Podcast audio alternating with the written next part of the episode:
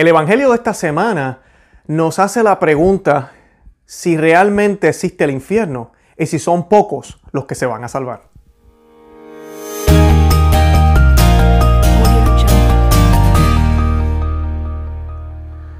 Evangelio según San Lucas, capítulo 13, versículos 22 al 30, y dice, Jesús iba enseñando por las ciudades y pueblos mientras se dirigía a Jerusalén. Una persona le preguntó, Señor, ¿es verdad que son pocos los que se salvan? Él le respondió, traten de entrar por la puerta estrecha, porque les aseguro que muchos querrán entrar y no lo conseguirán. En cuanto el dueño de, casa se levante y cierre la puerta, ustedes desde afuera se pondrán a golpear la puerta diciendo, Señor, ábrenos. Él les responderá, no sé de dónde son ustedes. Entonces comenzarán a decir, hemos comido contigo y bebido contigo, y tú enseñaste en nuestras plazas. Pero él les dirá, no sé de dónde son ustedes, apártense de mí todos los que hacen el mal. Allí habrá llantos y rechinal de dientes, cuando vean a Abraham, a Isaac, a Jacob y a todos los profetas en el reino de Dios, y ustedes sean arrojados afuera. Y vendrán muchos de oriente y de occidente, del norte y del sur, a ocupar su lugar en el banquete del reino de Dios. Hay algunos que son los últimos y serán los primeros, y hay otros que son los primeros y serán los últimos. Palabra del Señor, gloria a ti, Señor Jesús. Bienvenidos a Conoce, Ama, Vive tu Fe, este es su amigo Luis Román y el Evangelio de hoy como pueden ver es bien directo y tiene muchas cositas que podemos hablar aquí y vamos a discutir brevemente. Primero que nada, la pregunta, ¿es verdad que son pocos los que se van a salvar? Es una pregunta que hoy en día nos hacemos, es una pregunta que muchas eh, personas responden y es una pregunta que lamentablemente las respuestas que a veces escuchamos son malísimas. ¿Qué escuchamos allá afuera? A veces escuchamos que son más los que se van a salvar. Escuchamos también que Dios es un Dios de misericordia. Y hemos predicado tanto que Dios es un Dios de misericordia, que quisiera aclarar, sí lo es. Y Dios es completamente misericordia y amor. Pero también esa misericordia va en junto con la justicia. Porque no puede haber misericordia si tratamos a todos por igual. ¿Y qué pasa? El Señor nos habla aquí de que hay una puerta estrecha. El Señor nos está diciendo que hay una puerta estrecha. Y Él dice, Él no le responde, después que la persona le pregunta, ¿es verdad que son pocos los que se salvarán? Él no le dice, eh, no, no, no, estás equivocado. Sí, van a ser muchos los que se van a salvar porque yo voy a morir en la cruz y mi sacrificio va a limpiar todo el pecado del mundo y todos nos vamos a salvar. No, porque es que así no funciona. Y esa frase que acabo de decir, amiga y amigo que me escucha, si, si así es que tú piensas que funciona el sacrificio de la cruz, que así es que funciona lo que hizo Cristo, no, no es así. Jesucristo murió para que todos nos salvemos, pero Jesucristo murió por muchos, no por todos. ¿Por qué por muchos? Porque no todos van a aceptar el Evangelio del Señor, no todos van a querer caminar el, camino estrecho. No todos van a querer caminar y querer entrar por la puerta angosta, por la puerta estrecha, como se nos dice en otro evangelio. Así que nuestro Señor nos dice que tratemos de entrar por la puerta estrecha. ¿Por qué estrecha? Porque el Señor quiere decir que es estrecha. Usted sabe que cuando hay algo que es estrecho, que es angosto, es difícil de poder pasar cosas a través de eso. Es difícil poder ir con, con, con equipaje. Si yo voy a pasar por una puerta que es angosta, es bien difícil que yo pueda ir con equipaje.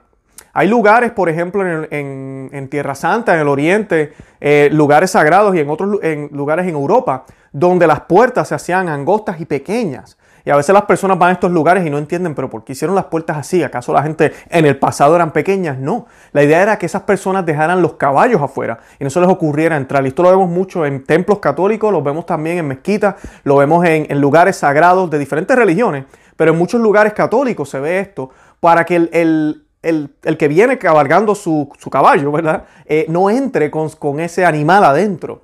Es exactamente lo mismo. Para yo poder pasar la puerta angosta, yo tengo que dejar muchas cosas, muchísimas cosas, las tengo que dejar aquí en la tierra para poder pasar por la puerta estrecha. Es por eso que este evangelio de prosperidad, este evangelio de que si eres cristiano y vas a tener más, te voy a dar más, vas a estar mejor, hay que tener mucho cuidado. El Señor concede cosas. Las concedes para que veamos la gracia de Él. El Señor concedió que el pueblo de Israel saliera de Egipto. El Señor hizo grandes cosas aquí en la tierra para, esos, eh, para su pueblo de Dios, para manifestar su gloria. Pero era mucho más lo que el Señor eh, quería darle al pueblo judío. A la misma vez, también nos, los presenta a nosotros a través de la persona de Cristo. Lo mismo, Cristo vino, hizo muchísimos milagros, pero no es para que nos quedemos en el milagro, es para que veamos más allá, porque el Señor lo que nos quiere dar es la vida eterna. El Señor lo que quiere es que cuando partamos de esta tierra podamos ser santos. Eso es todo lo que importa. Y si algo de aquí en la tierra nos puede alejar de la santidad, que el Señor nos libre de tenerlo. Eso es lo que deberíamos pedir siempre.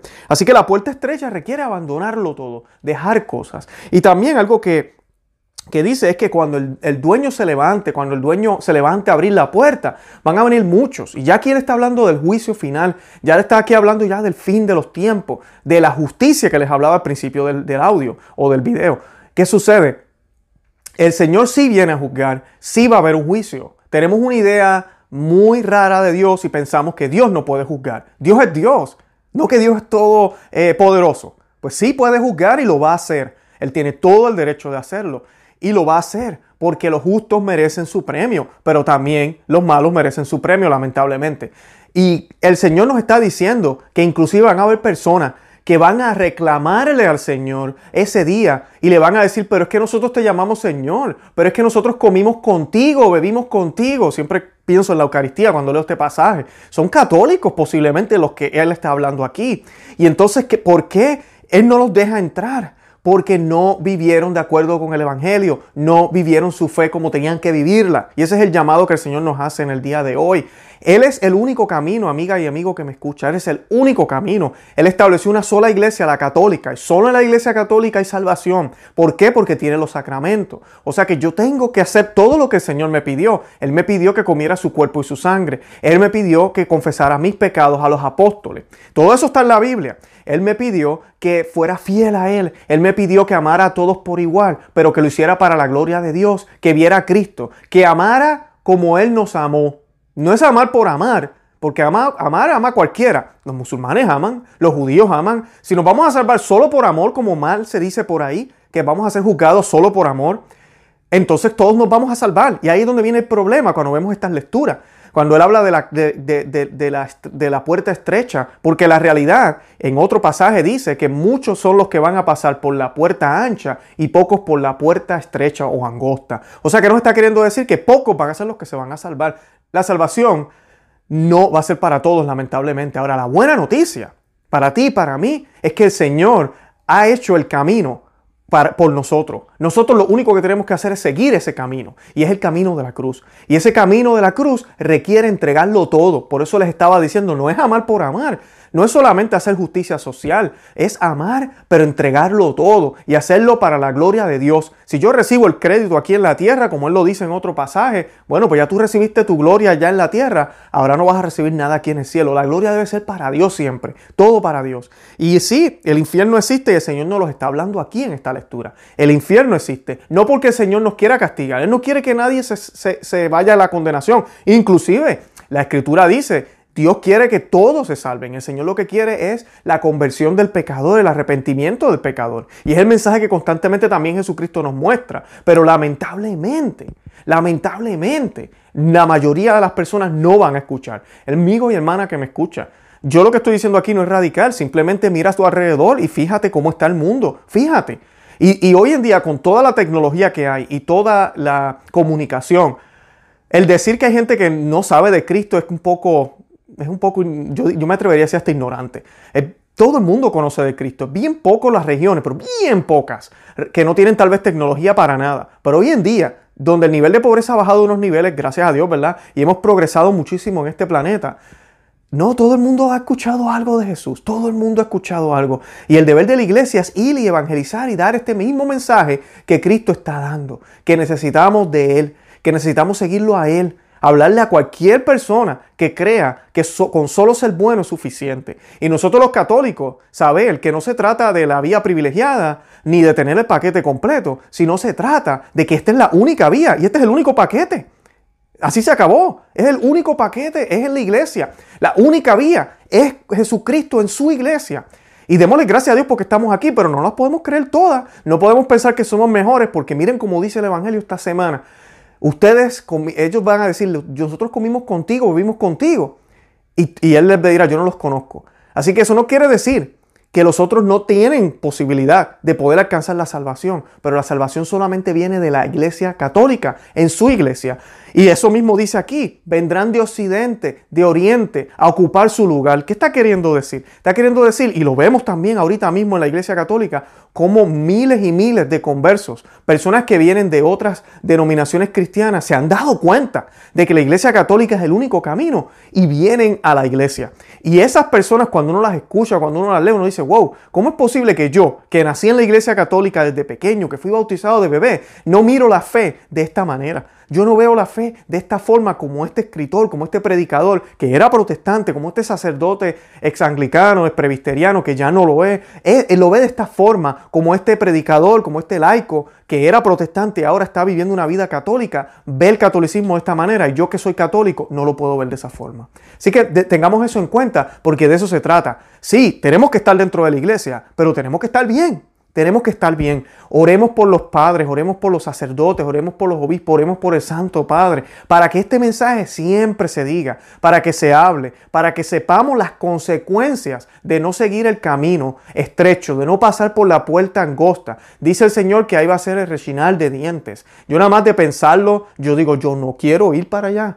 Yo no quiero ir para allá y pues, me falta muchísimo. Y ¿Qué vamos a hacer? Bueno, abrazarnos a la Santísima Virgen, abrazarnos a Cristo para poder llegar allá. Él es el único camino, verdad y vida. Él es el que nos puede dar esa fuerza para poder seguir y seguir su ejemplo. Seguir su ejemplo. Me caí, me levanté. Paso por esa puerta estrecha. Por eso te digo a ti, hermano y hermano que me escucha, si tu catolicismo es uno solo de alegría y felicidad y nunca hay esfuerzo, nunca hay trabajo, necesito que te mires al espejo y reevalúe qué estás haciendo. Debe dar trabajo. Debe dar trabajo. Claro que sí, con una alegría, pero debe dar trabajo. Al igual que siempre les digo, con el ejercicio. Vamos al gimnasio y si usted va al gimnasio y sale del gimnasio relajado y no sale con los músculos adoloridos, usted no está ejercitándose. Así de sencillo. Usted no salió sudado, usted no se está ejercitando. Cuando usted sale adolorido, sudado, pero con una sonrisa porque sabe que cumplió con la rutina, se está empezando a se está comenzando a sentir mejor, ahí entonces significa que usted está siguiendo lo que tiene que seguir. Exactamente lo mismo